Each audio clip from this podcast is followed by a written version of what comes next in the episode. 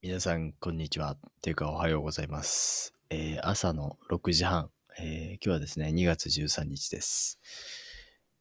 えーこれからですね、まあ、あの、平日の朝かな、日本時間の、に、えアップデートしていきたいと思います。なんか、先週の金曜日にまた明日って言って、またいなくなったなって思った人、えすみません。多分、あの、土曜日と日曜日は、え用があったりとか、あまあそういう日はですね、お休みさせていただきたいと思います。でも、まあ基本的には月曜日から金曜日、毎日ね、朝の時間、えを使って、えこの録音をしていきたいと思いますので、皆さん、えー聞いていただけると嬉しいです。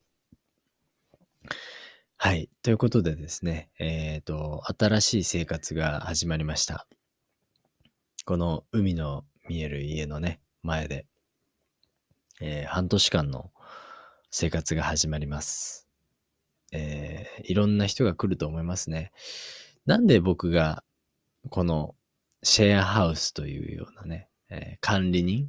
をするっていうことを決意したのかっていうとね、何個か理由があります。えっ、と、何個あるんだろうな。一つ目はですね、三つにしましょうか。とりあえず三つ理由があります。一つ目は、うんと、旅に疲れたから。はい。えーこの一年間の旅行生活を終えてですね、なんかちょっと疲れちゃったんですよね。日本の、おなんか日本いろいろ行ったんですよ。沖縄とか、えー四国、松山とかね。あと福岡も行きましたし、北海道も行きましたし、秋田、えーもちろん栃木、茨城、群馬、長野、神奈川、東京、千葉、静岡、埼玉、ね、えーたくさんの場所に行きました。で、まあいろいろこういうサービスを使って、いろんな場所に住ませてもらったんですけど、基本的に一人なんですよね。あの、なんかバックパッカー時代ってゲストハウスに行くと誰かしらいて、まあ、たまり場っていうね、あの、誰かがいる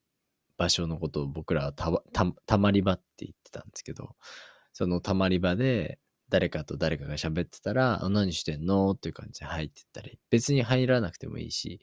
えーそのたまり場の横でね、あのゆっくり本を読んでもいいし、まあそういった時間を過ごせてて、僕はすごく心地よかったんですよね。で、なんとなくそのような経験ができるかなと思って、この、あの、サービスを始めたんですけど、あの、自分がやっぱりフルタイムの仕事があるので、なかなか、えーそういった場面に出くわすことが難しかったですね。えっ、と、僕はやっぱりちょっと真面目すぎるのかわかんないですけど、朝早く起きて、えー夜も早く寝るっていうね、ルーティンを作り上げちゃったので、えー皆さんね、夜10時、11時、12時までね、お話しする方もたくさんいらっしゃると思うんですけど、なんとなく僕はね、10時とかに、あ、もうすぐ寝ないとなって感じで、えー早く寝ちゃうんですよね。うん。まあ、それっていうのはやっぱり朝6時、5時から起きて、あの、こういったね、えーレコーディングをしたりとか、え本業とは別のところで何かを頑張りたいなっていう思いがありますし、朝からこうやってね、アクティブに活動してると、すごいやる気が出るんですよね。うん。なんで、あ、今日もなんか充実してるなって、あの、朝起きてすぐパソコンに向かって、えーじゃあはい、仕事をしますってなると、今、今それやるとね、すごくね、大変だと思います。なんか、すごく時間がもったいなく感じるというか、うん。なんで、えっ、と、できるだけ朝は早く起きて、ちょっとプロダクティビティなね、ことをしてですね、えーレコーディングだったりとか、えー他の仕事ね、他の副業だったりとかあると思うので、まあそういったことをね、していきたいなと思います。まあ、このサービスに関しても、副業の一つなんですよね。あの全然お金をもらってないですけれども、うん、あの、いろんな人と出会えるっていうことでね。まあ一つ目は、えーそうやってちょっと疲れてしまったってところですね。で、二つ目はですね、あのー僕は今まで20代もそうですけど、バックパッカーとして生きてきて、あの、いろんなゲストハウスにも行きましたし、カウチサーフィングだったりとか、Airbnb とか、たくさんのサービスを使って、地元の人とローカルの人と、えーお話をしたりとか、一緒に生活をしたりしてきました。で、今33歳になってみて、あの、もうそろそろ、まあ自分の人生の中で、うん、まあ人を迎え入れてもいいんじゃないかなって思ったんですよね。自分は今まで、えっと、ずっと回ってきて、一人の一旅人だったわけですよね。その拠点に行って、じゃあ次の場所に行って、次の場所に行ってっていう感じだったんですよね。でも、今回ね、思ってみたのが、え今回は自分がホスト側としているべきではないのかなって、ちょっと経験としてね、思ったんですよね。まあ一つは疲れたっていうのはあったんで、えー一つ拠点が欲しいなと。自分が、あの、おか、まあ、ただいまと言える場所が欲しいっていうのと、もうパソコンのセットアップとかデスクのセットアップとか、すべてしてやるっていう部屋が欲しいなって思ったんですよ。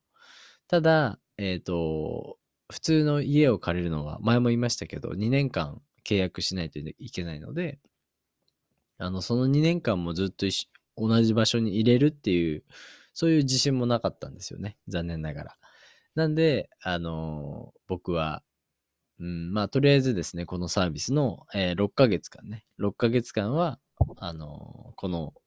家にね、えー住もうかなっていうふうに思ってですね、え今、始めたっていうところですね。うん。なんで、えっ、と、そう、一回ちょっとホストとしてね、えいつも僕がゲスト側でいろいろやってもらっていたけど、えこれからはですね、えもうちょっとホスト側として、えーなんか奉仕していきたいっていう気持ちがあったんですよね。いつかはですね、僕は田舎とかで古民家で、えーいろんな人を迎え入れてですね、リトリートやったりとか、ヨガやったりとか、瞑想やったりとか、農業やったりとか、えーそういうことをしたいと思ってるんです。だから、えーこういった経験、人を迎え入れる、ね、しかもランダムな人ですよ。明日は誰が来るかわかんないし、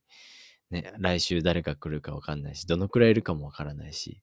まあそういった中で、あのそういった人たちを迎え入れる。うん。で、その人たちと一緒に生活をしてみる。うん。ね、人見知りではないので、いろんな人とお話できるってところが僕のね、えーストロングポイントですね。ストレングス。まあ強みだと思います。うん。なんか、そこを活かして、いろんな人と、えーお話をして。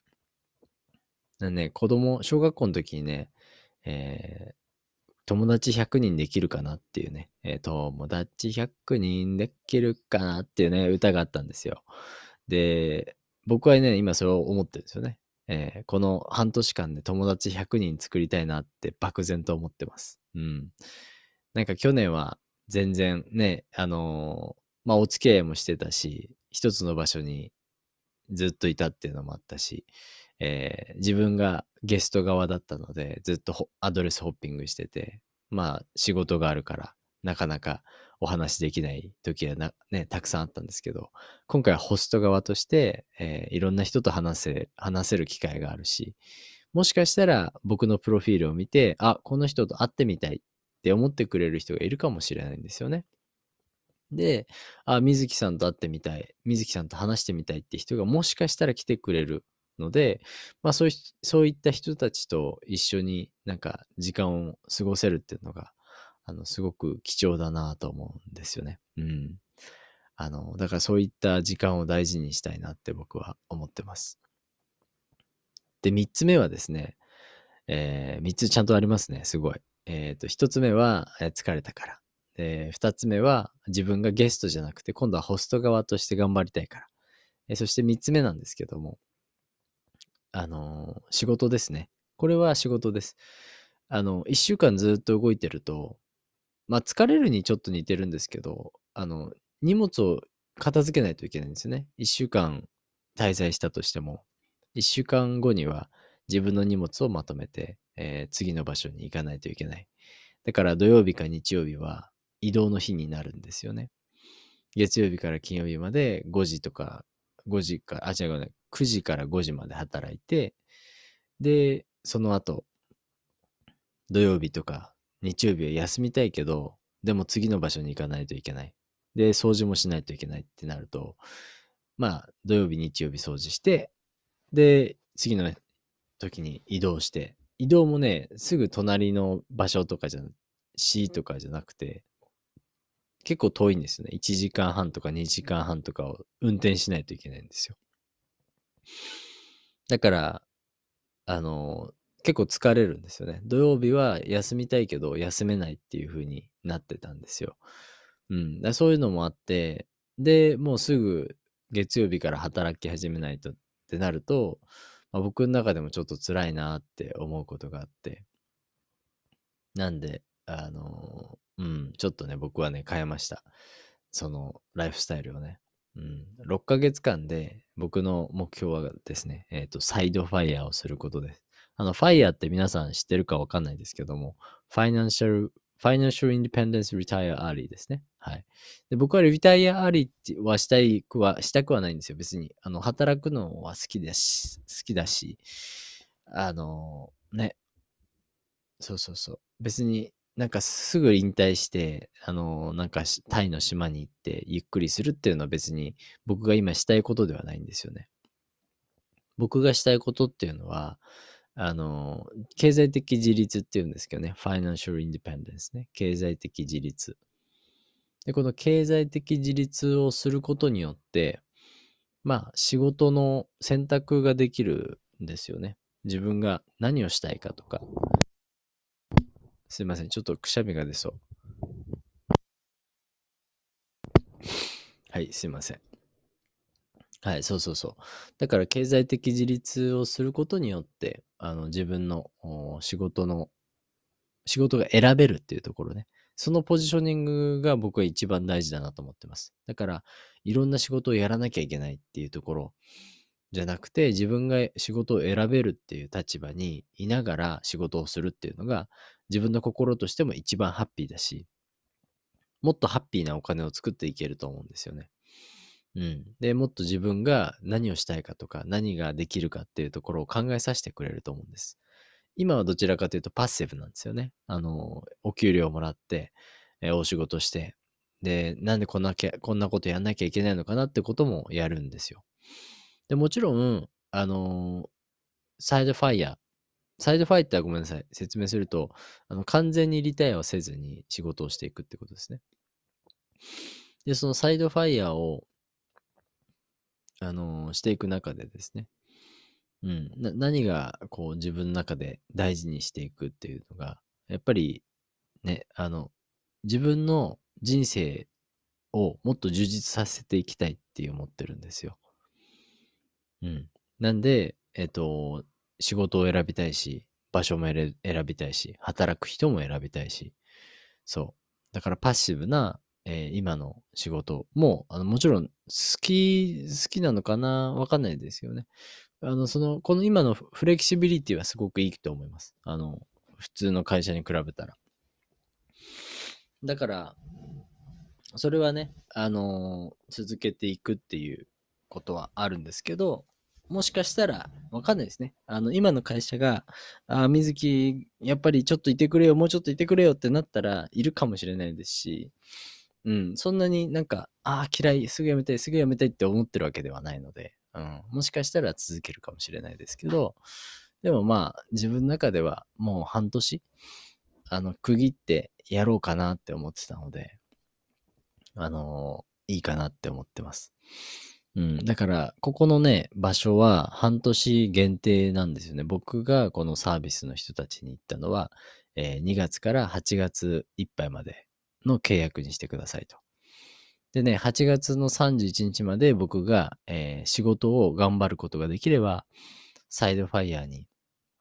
えー、たどり着く、到達するっていう数字にもいけるんですよね。あの、僕の数字だとね。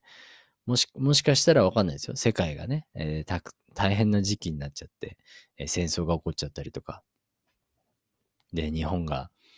また地震が起きちゃったりとか、ね、アメリカの経済状況が悪くなっちゃったりとか、そんなことがあったら、もしかしたらわかんないですけど、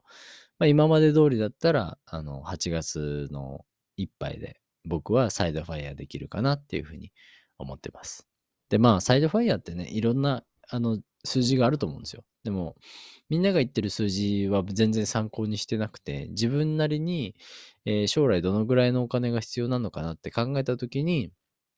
まあ自分はこのぐらいでも生きていけるなっていう一つの数字があるんですよね。で、その数字をかける25年とかすると、あの、まあ、生きていけるなと。例えば、1ヶ月10万円でね、生きていけるんであれば、年に120万円ですよね。で、120万円かける25なので、えちょっと数字が難しいですけど、2400万プラス、えー、いくらですか ?120×25。皆さん、ちょっとかけてみてください。難しいですね。えー、120の25 times ですね。ああ、難しい。まあ大体3000万ぐらいなんですよね。うん。はい。だからその3000万ぐらいあればいいでいいですよっていう指標です。これあの、あの、例えです。ただの。僕のタイプ、僕じゃないです。僕はそんなに貯めなくてもいいっていう。うん。で、しかもね、あのー、まあ、月10万で生活していけるって僕は思うんですけどね、全然ね。で、まあ、それじゃ足りないっていう人もいるし、いや、もうちょっと、なくても大丈夫だよって人もいると思うんですよ。うん。だからその自分の人生、自分のどれぐらい何月に使うかとか、あの、いや、今の仕事を続けながらそういう生活をしてみたいっていう僕のタイプもいると思うので、まあ少しね、お金があればいいんじゃないっていう。うん。まあ、日本、普通にね、コンビニのアルバイトでもいいぐらいの、あの、そのぐらいでもいいと思うんですよね。そのぐらいの、なんか、ゆるい人生。でもだ、楽しいことをずっとしていくっていうね。うん。あの、僕が行きたいとこに行くし、会いたい人に会いに行くしっていうね。やっぱそういうところがすごく大事だと思うので、僕はね、それを、あの、今思ってます。そのサイドファイヤーね。だこの3つの理由で、まあ、あの、もう一回言うとですね、1つ目は、えー、疲れたから。で、2つ目はゲストからホスト側になりたかったから。3つ目は、えっ、ー、と、サイドファイヤーのためですね。仕事のため。移動しすぎて、荷物とかをずっとやって、で、疲れちゃうっていうのもあるし、うん、仕事に集中できない。ね、えー、毎日、毎回いろんなところに行って、いろんな環境で仕事をしなきゃいけないので、まあ、それはそれで仕事にはすごく影響ありますし、だったらね、自分の部屋を持って、えー、6ヶ月間だけでも一生懸命集中した方がいいかなっていうふうに思って、えー、この生活をね、えー、決めました。もちろんね、なんか、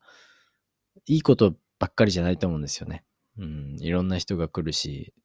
夜10時に寝る人なんてそそんなにないですから、うん、夜うるさくなるかもしれないし、うん、いろんな生活スタイルがあって、うん、そうなると思うんです。でも、それが、あの、将来的なね、自分の、あのー、なんていうのかな。自分が勉強することにはなると思うんですよね。自分が、あの、そういう拠点を持ったとこ、時に、場所を持った時に、そういった人たちが来てくれる。で、それってすごくいいことなのでね。あの、この経験が、いつか絶対役に立つっていうふうに信じてですね、これから半年間、頑張っていきたいと思います。はい。ということで皆さん。まあ、日本にいると、日本にいたらですね、そのサービスとかね、あある、あるので、僕のあの SNS のアカウントになんかメッセージくれれば、うん、どんなサービスなんですかっていうのをね、あの、教えることができますし、もしかしたら、あの、この拠点に来てくれればですね、あの、お話が一緒にできるかもしれないですね。はい。えー、ということで、ありがとうございました。皆さん、今日も一日よろしい日をお迎えください。なんつって、なんだこれ。今日もいい一日をですね。はい。バイバイ。